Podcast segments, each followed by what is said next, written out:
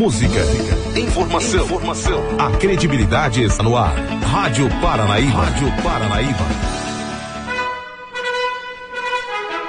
Está no ar. O Panorama da Notícia. Um relato dos últimos acontecimentos nacionais e internacionais. Uma narrativa da história, da qual você faz parte. Agora 10h32. Muito bom dia, hoje terça-feira, 5 de novembro de 2019, começando a edição de número 68 do Panorama da Notícia, o seu diário de notícias da manhã. Eu sou Raquel Marim, junto com Silvana Arruda, um ótimo dia. Bom dia, Raquel, bom dia aos ouvintes da Paranaíba FM. O dia hoje amanheceu aberto em Rio Paranaíba e neste momento registramos média de 24 graus de temperatura. Estamos na primavera brasileira. O nosso compromisso é com a informação séria e imparcial é o jornalismo da Paranaíba FM disponibilizando seu espaço a serviço da comunidade. Mais um dia começando, você está na Rádio Paranaíba, a rádio que é a sua voz. Um ótimo dia. Confira agora os principais destaques do Panorama da Notícia. Nesta edição do Panorama da Notícia, você vai saber que. Falso sequestro faz novas vítimas na cidade de Patos de Minas e Polícia Civil alerta para a ação de criminosos. Motorista atropelado ao descer do veículo na MGC 354 em Presidente Olegário morre no hospital. Com uma extensa pauta, Câmara de Vereadores de Rio Paranaíba realiza a primeira reunião ordinária de novembro. A Prefeitura de Rio Paranaíba conclui as obras de ampliação do cemitério municipal. E ainda a Polícia Rodoviária Federal faz abordagem e prende jovem que transportava 50 quilos de flor de maconha no BR-365. Tudo isso e muito mais aqui no Panorama da Notícia. Agora 10h33. Confira agora no Panorama da Notícia a principal informação desta manhã. E aconteceu na Câmara, acontece na Câmara Municipal de Rio Paranaíba nesta terça-feira mais uma reunião ordinária deste ano. Dentre os diversos assuntos que serão abordados pelos vereadores, o vereador Alexandre Marques, do MDB, apresenta uma indicação que solicita que a estação de tratamento de esgoto seja construída em outro lugar distante do perímetro urbano, onde, segundo o parlamentar, irá minimizar o odor que exala da mesma. O vereador ainda apresenta para apreciação dos demais parlamentares dois requerimentos para que seja enviado à Casa Legislativa seja enviada à Casa Legislativa uma cópia do Plano Municipal de Saneamento Básico, que o Poder Executivo também envie um relatório da folha salarial do mês de outubro, com a lista de todos os pagamentos realizados aos servidores públicos e agentes políticos. Ele requer ainda que sejam informados os valores pagos e os, e os respectivos cargos exercidos pelos servidores. A pauta completa está em nosso site paranaibafm99.com.br. Agora 10h35, mesmo à distância, estelionatários continuam fazendo vítimas em Patos de Minas. O delegado regional da Polícia Civil, Luiz Mauro Sampaio, faz uma alerta, né? Fez uma alerta na manhã de segunda-feira para a volta de um golpe que já causou muito prejuízo, que é o falso sequestro. Vários registros foram feitos nos últimos meses, sem contar as pessoas que não fizeram uma denúncia. Ele alertou também para a compra e venda de veículos pela internet. Os estelionatários que aplicam golpe falso sequestro ligaram para a casa das pessoas é, e alegam, ligam para as, as, casas das pessoas e alegam que sequestram um, um membro da família, exigindo dinheiro para essa vítima, para que a vítima seja liberada. Eles exigem que a pessoa permaneça na linha e assim com o telefone ocupado, a vítima não consegue comprovar comprovar se o parente foi mesmo sequestrado. O delegado Luiz Mal Sampaio orientou as pessoas a desligarem o telefone. Segundo ele, o estelionatário está interessado no dinheiro e mesmo que a pessoa tenha sido realmente sequestrada, o criminoso não fará nenhum mal à vítima sem antes ligar de novo para tentar receber o suposto resgate. Em entrevista ao site Patos hoje, Luiz Mauro deu dicas importantes para que as pessoas não percam dinheiro para estelionatários que aproveitam a fragilidade das pessoas pessoas para ganhar dinheiro fácil. Luiz Mauro Sampaio, a Polícia Civil recebendo muitas informações e denúncias de falsos sequestros aqui em Passos de Minas, né? Ô, doutor, como é que se dá para a gente entender, como é que se dá é, essa ação dos criminosos? Bem, essa ação dos criminosos se dá da seguinte forma: eles aleatoriamente ou verificando é, rede social ligam para determinada pessoa dizendo que estão com um parente sequestrado. Colocam muitas vezes até a voz feminina ou a voz masculina ou a voz de uma criança, como se aquela criança fosse parte da família da vítima. E a vítima, então, ela é acharcada, ela é levada a efetuar pagamentos é, para esses criminosos. Então, o que a gente é, é, eleva é que tenham esse cuidado. Caso venha a ter uma ligação desse tipo, a pessoa não deve se manter no telefone. Ela deve imediatamente desligar o aparelho celular após verificar a história, desligue o aparelho celular e tente entrar em contato com o seu parente. Se a parte, se o bandido ligar novamente nesse interregno, você não atende imediatamente, continua tentando, liga para a Polícia Civil, liga para a Polícia Militar, no sentido de dar respaldo a toda e qualquer ação que nós vamos fazer posteriormente. Ah, doutor, o, o medo, né, o medo da pessoa que está do outro lado da linha é de que esse sequestro seja eh, real, seja verdadeiro, né? Ah, existe algum risco, por exemplo, de ser um sequestro real e a pessoa desligar o telefone e acontecer alguma coisa com essa vítima? Ah, geralmente não, né? O criminoso vai tentar, o, o interesse dele é o dinheiro. Exatamente, é o que você falou. O interesse do criminoso é o dinheiro. Então, se eventualmente a pessoa desliga o telefone, ela não precisa dizer que vai desligar o telefone. Mas se eventualmente ela desliga o aparelho telefônico, sem dizer que vai desligar o aparelho, ou sem instigar até mesmo o bandido, ele entende que pode ter caído a ligação. Ele vai tentar fazer uma nova ligação ou nem vai tentar mais. O certo é, é entrar em contato com as pessoas mais próximas é, se a pessoa, sua, seu parente vem em algum local fechado, como um cinema, como qualquer outra área, peça para alguém lá no local para verificar e caso realmente confirme uma situação de sequestro, imediatamente procure a Polícia Civil para que seja feita as investigações. O que não pode ser, o que não pode ocorrer é a pessoa por conta própria querer resolver o problema, ou seja, ir pagar, efetuar pagamentos, porque em 99% dos casos isso aí se trata de uma, de uma ação criminosa desses bandidos para tentar conseguir dinheiro e assim enganar a vítima. E tem enganado, né, doutor? São, a gente tem é, noticiado aí vários casos de pessoas que depositam dinheiro para diversos tipos de, de, de, golpes aí para Exatamente. Exatamente. Não é só esse golpe que existe, né? Nós temos diversos golpes que se utilizam da internet, que se utilizam do aparelho telefônico, sempre com a intenção de ludibriar e atacar a vítima seja ela numa situação de um estelionato, seja ela desse caso do falso sequestro. Doutor, outro crime que a gente registrou e tem registrado nos últimos dias é com relação à compra e venda de veículos, até mesmo de um leilão que ocorreu é, nos últimos dias. É o mesmo caso, né? A pessoa deve desconfiar sempre. Encontrou um carro muito mais barato na internet, não existe milagre não, né? É, deve, deve verificar a situação desse veículo, se vai comprar ou vai vender, e principalmente conversar no tete a tete, pessoalmente, com as pessoas que estão comprando ou vendendo esse carro. Fazer todas as perguntas. Normalmente o estelionatário ele, ele bola uma, uma história para que nenhuma das partes, nem vendedor, nem comprador, saiba tudo o que está acontecendo. E ambos muitas vezes são enganados. O comprador ele vai fazer esse depósito para o bandido e o vendedor vai passar o veículo para outra pessoa achando que vai receber esse dinheiro. Então o, importante é cautela, confiança na outra pessoa, mas sempre buscando o quê? Dados, informações. Se você vai conversar com uma pessoa hoje, você não precisa mais conversar simplesmente pelo, só, pela, só, só pelas mensagens escritas. Você pode pedir foto daquela pessoa, você pode conversar com ela no, no vídeo. Então você tem N possibilidades tecnológicas para evitar ser pego em qualquer tipo de golpe. O importante é cautela, o importante é prevenção. Os meios de comunicação, os meios de compra e venda hoje virtuais são importantes para o aumento dessa, desse, desse comércio. É importante, mas a pessoa não pode é, acreditar que tudo é um mar de rosas. Se você tem um valor que está aquém do que é esperado, verifique mais de 10 vezes, coloque na internet o nome daquela pessoa, para ver se ela não aparece, por exemplo, no Reclame Aqui, se ela não aparece em qualquer outra página da internet como estelionatário. Todas essas, essas informações são importantes para que você tenha o mínimo possível de chance de ser enganado. E depositar dinheiro para desconhecido, jamais.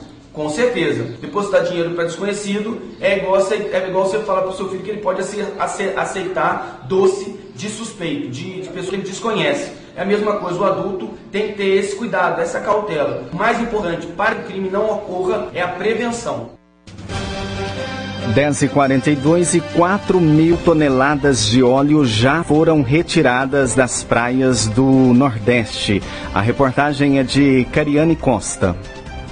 Autoridades da Marinha, da Polícia Federal e do Ibama afirmaram nesta segunda-feira que o óleo encontrado nas praias do Nordeste está diminuindo. A informação foi confirmada em coletiva à imprensa do Ministério da Defesa. Segundo o governo, desde a noite de domingo, 4 mil toneladas de óleo foram retiradas de 314 localidades em 110 municípios. As praias dos estados do Ceará, Rio Grande do Norte, Paraíba e Pernambuco não tem vestígios de óleo. O comandante de operações navais da Marinha, Leonardo Puntel, afirma que o número de casos tende a diminuir. O que nós estamos vendo nesses últimos dias? Um arrefecimento real e estatístico da quantidade de óleo que está chegando às praias. Há mais de seis dias que não chega óleo nenhum em Pernambuco. Então, dizer quanto de óleo ainda tem é muito difícil falar, até porque há um arrefecimento efetivo dessa quantidade. Nós temos é que estar atentos. Já o ministro da Defesa, Fernando Azevedo e Silva, reitera a dificuldade em identificar novos surgimentos de manchas. Nós temos que acompanhar a situação, a evolução. É, é uma situação é, é, inédita. Isso aí, esse, esse desastre nunca aconteceu no Brasil aqui, até no mundo né, um desastre dessa, dessa monta com esse tipo de óleo que ele não é perceptível pelo radar, pela, pelo satélite. É, e é difícil porque ele fica meia água, é imperceptível, nós não sabemos a quantidade derramada dos que está por vir ainda. Ainda durante a coletiva, o delegado da Polícia Federal, Franco Perazzoni, descreveu as etapas da Operação Mácula, que identificou uma embarcação de bandeira grega como a principal suspeita do vazamento. Agora, a Polícia Federal trabalhará em conjunto com a Interpol para continuar a investigação. A empresa ela vai tomar conhecimento, inclusive, do da investigação todo, porque hoje já tá, não está mais em sigilo, a parte que já foi feita já é aberta, e ela vai ter, inclusive, ela vai ser, né, vai ser solicitadora através do carnel Interpol para apresentar esses documentos, essas provas que ela alega efetivamente ter. A operação para a retirada dos resíduos do óleo nas praias do Nordeste ganhará reforço reforço de homens do Corpo de Fuzileiros Navais da Marinha. De acordo com o governo, ainda faltam ser limpos os manguezais e arrecifes. Mais de 10 mil pessoas trabalham para minimizar os danos ao meio ambiente. Com a colaboração de Lucas Faria, da Rádio Nacional em Brasília, Cariane Costa.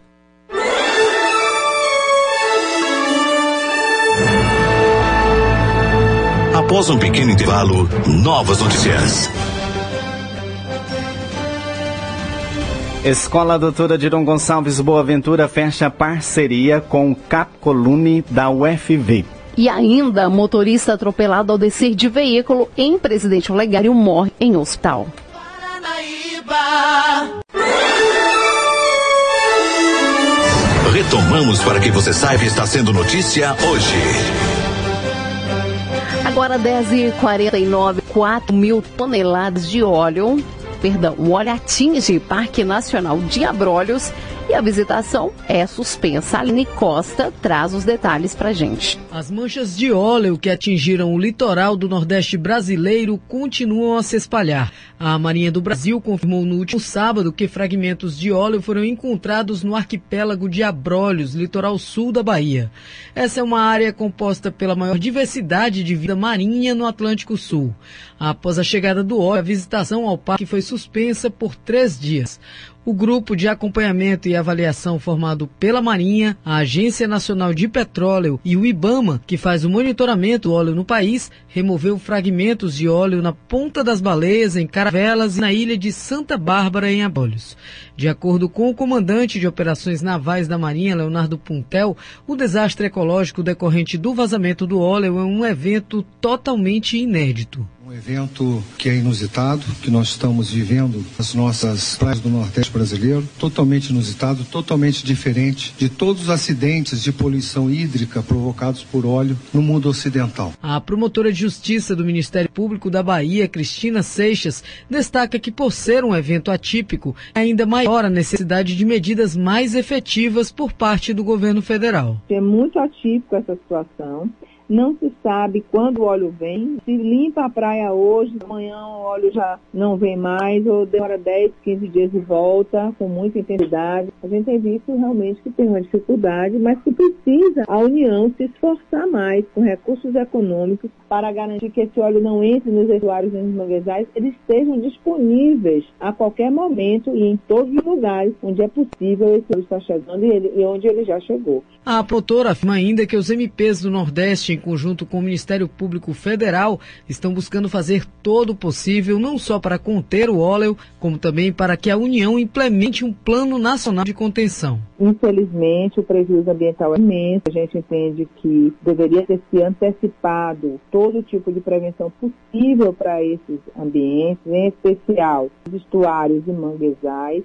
O Ministério Público do Estado da Bahia, juntamente com o Ministério Público Federal, ingressaram com ações frente à Justiça Federal, solicitando e pedindo que houvesse por parte das autoridades da União a adoção de providências mais eficazes para conter esse óleo junto aos estuários e junto aos manguezais em toda essa costa. De acordo com o governo, até a noite de domingo, 4 mil toneladas de óleo já haviam sido recolhidas de 314 localidades em 110 municípios. Para a imprensa, as autoridades disseram que nesse final de semana havia ocorrência de manchas em praias de três estados, Bahia, Sergipe e Alagoas. Segundo a Marinha, nos outros seis estados do Nordeste, as praias afetadas não apresentavam óleo. De Salvador, Aline Costa.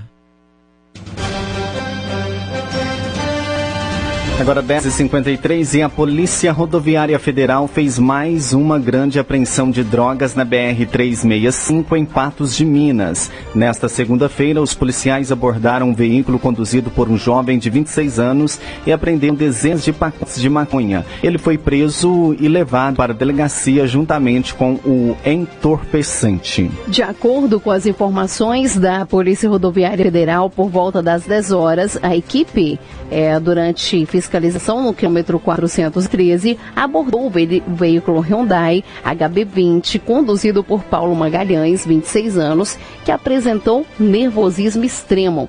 Ao fiscalizar o interior do veículo, foram encontrados 199 pacotes de maconha, flor de maconha e um tablete de maconha prensada que estava nos interiores do, do, das portas, bem como no encosto do banco traseiro e em malas também no porta-malas. Diante disso, o condutor foi preso e, juntamente com a droga, o veículo encaminhado para a Polícia Civil de Patos de Minas pela prática de tráfico de drogas. Agora 10h54, a Prefeitura Municipal de Rio Paranaíba finalizou nesta segunda-feira, dia 4, as obras de ampliação do cemitério municipal. De acordo com as informações, a nova área é, destinada ao sepultamento oferece uma capacidade de 3 mil novas vagas, é, solucionando por uns bons anos o problema de superlotação. O projeto desenvolvido foi realizado de forma organizada para que fosse disponibilizada 19 quadras para a construção de 956 jazigos de 2 por 20, de 2,20 por 90. A área total adquirida pela Prefeitura Municipal para ampliação do cemitério foi de 5.885 metros quadrados, sendo preservada a igreja de São Vicente de Paulo. Na semana passada, o prefeito municipal Valdemir Diógenes disse em entrevista à nossa reportagem que foi concluída a revitalização da Praça Frei Paulino em frente ao cemitério. Foi construído todo um jardim é, com novas passarelas e a reforma do velório também já está no estágio final e as obras poderão ser concluídas dentro de alguns dias. Tanto a ampliação do cemitério municipal e a reforma do velório municipal eram um pedido da comunidade Rio Paranaibana e já foi alvo de várias críticas de alguns vereadores da cidade. Agora 10h55, a Escola Estadual Doutora Diron Salves Boaventura vem trazendo novidade de, nesse momento, falei da parceria de sucesso para os estudantes que compõem o corpo discente da unidade. Foi iniciada uma parceria com a Universidade Federal de Viçosa para que em breve seja implantado o CAP Colune, que é um dos mais avançados métodos de ensino no país e agora estará atuando em Rio Paranaíba. Em entrevista ao vivo ontem pela manhã, a Arquel Marim, aqui na Paranaíba FM, o reitor Demétrios e a diretora Luciana traz detalhes sobre essa parceria. Nós estamos aqui com o reitor da Universidade Federal de Viçosa, Demétrios, e também com a diretora da escola, doutora Diron Gonçalves Boaventura, Luciana, para a gente poder trazer uma notícia em primeira mão para os nossos ouvintes. Eu vou dar bom dia aqui primeiro para o reitor Demetrio, ele vai falar para a gente um pouquinho aí sobre é, a possibilidade de uma parceria gigante. Vou deixar ele contar os detalhes aí para os nossos ouvintes, tá, Silvano? Bom dia. Bom dia, bom dia a todos os ouvintes da comunidade Rio Paranaíba. E como você mencionou, é um prazer poder estar né, aqui na rádio e principalmente estar reunido aqui na Escola Estadual com a professora Luciana e que todos os membros da direção da escola, tratando de parcerias entre a UFV, não só o campus de Paranaíba, mas toda a nossa universidade, com a Escola Estadual, no sentido de dar mais oportunidades e melhorar a qualidade do serviço prestado aqui, que é um ensino público de qualidade para toda a comunidade de Rio Paranaíba. E nesse contexto, nós estamos inicialmente tratando de uma parceria entre a Escola Estadual e o Colégio de Aplicação Colune, que é o nosso colégio vinculado à Universidade Federal de Sousa, que é considerado, em todas as avaliações, o melhor colégio de ensino médio do país. Não só com o colégio de aplicação, mas mencionei também com a professora Luciana que nós temos na Pró-Reitoria de Ensino do UFV uma série de ações que são desenvolvidas, como, por exemplo, na Unidade Interdisciplinar de Políticas Inclusivas, que trata das políticas de inclusão, de acessibilidade para todos os membros da comunidade estudantil, que nós colocaremos à disposição né, da escola estadual no sentido de trabalhar com parcerias. Mas destaco também que não trata apenas de trazer conhecimentos novos. Isso é uma troca de experiências. Certamente, muitas experiências são desenvolvidas aqui na escola estadual, serão importantes também para o nosso colégio de aplicação. Nós trabalhamos já em interface com diversas escolas públicas da região de Sosa e da região de Florestal, e não tenho dúvida que essa vai ser uma parceria muito importante que começará a ser concretizada já numa visita de toda a diretoria aqui da escola no nosso campus da UFV em Viçosa, onde nós iremos reunir toda a equipe do Colégio de Aplicação e da Pró-Reitoria de Ensino para delinear ações concretas a serem estabelecidas nesse âmbito da parceria. E conta para a gente é, quais as vantagens dessa, dessa parceria aí com o CAP Colone e a Escola Doutora Diron. As vantagens são muitas, né? Primeiro, como eu falei, não se trata simplesmente de pegar o que está sendo desenvolvido no Cap Colune e aplicar aqui. Se trata de uma troca de experiências, onde certamente muitas ações que são desenvolvidas aqui serão apresentadas também para o Cap Colune e nós vamos trabalhar em parceria. E tudo que se trabalha em parceria, você tem condições de minimizar as deficiências, de avançar em termos de qualidade do ensino. Então, não tenho dúvida que nós, a longo prazo, conseguiremos estabelecer uma parceria profícua e as administrações, tanto da universidade quanto aqui da escola estadual, iniciaram há pouco tempo, a diretoria-geral do campus também com o professor Renato. Então é um momento muito oportuno, onde todos compartilhamos de ideias, princípios, valores similares e tenho convicção que faremos um trabalho muito adequado em prol da melhoria da qualidade do ensino público aqui na cidade de Rio Paranaíba.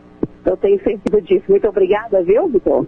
E a gente fala também com a Luciana, ô Silvana, e para você também ouvir, está em casa, a Luciana, diretora aqui da escola, doutor Adiron Gonçalves Boaventura, a gente já sabe que o ensino aqui é de qualidade, mas com essa parceria tende a melhorar muito, né, Luciana? Fala um pouquinho para a gente sobre isso. Oi, gente, boa tarde, Silvano, né? Boa tarde a todos os ouvintes. Ah, desculpa, bom dia, né? Já está no final da manhã, eu acho, me perdi.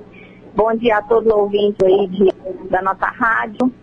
Bom, é, a nossa escola aqui, ela é a única do município que atende o ensino médio, né? Então, desde que nós assumimos a direção, que foi agora em julho, nós, a, estando tão próximo fisicamente né, do UFV, e já temos acompanhamento de vários projetos, né, mas é, mais direcionados aqui dentro do campus de Rio Paranaíba. Então a gente percebeu assim a importância de buscar. É, eu procurei o, diretor nosso, do nosso campus aqui, que é o Renato Ruas, e comentei com ele a respeito dessa necessidade, desse nosso interesse em buscar uma parceria, uma aproximação mais concreta, até mesmo não só aqui no, no, no, nosso campo, mas também em relação à Viçosa, porque lá existe um colégio, né, o Colégio de Aplicação, que atende alunos do ensino médio.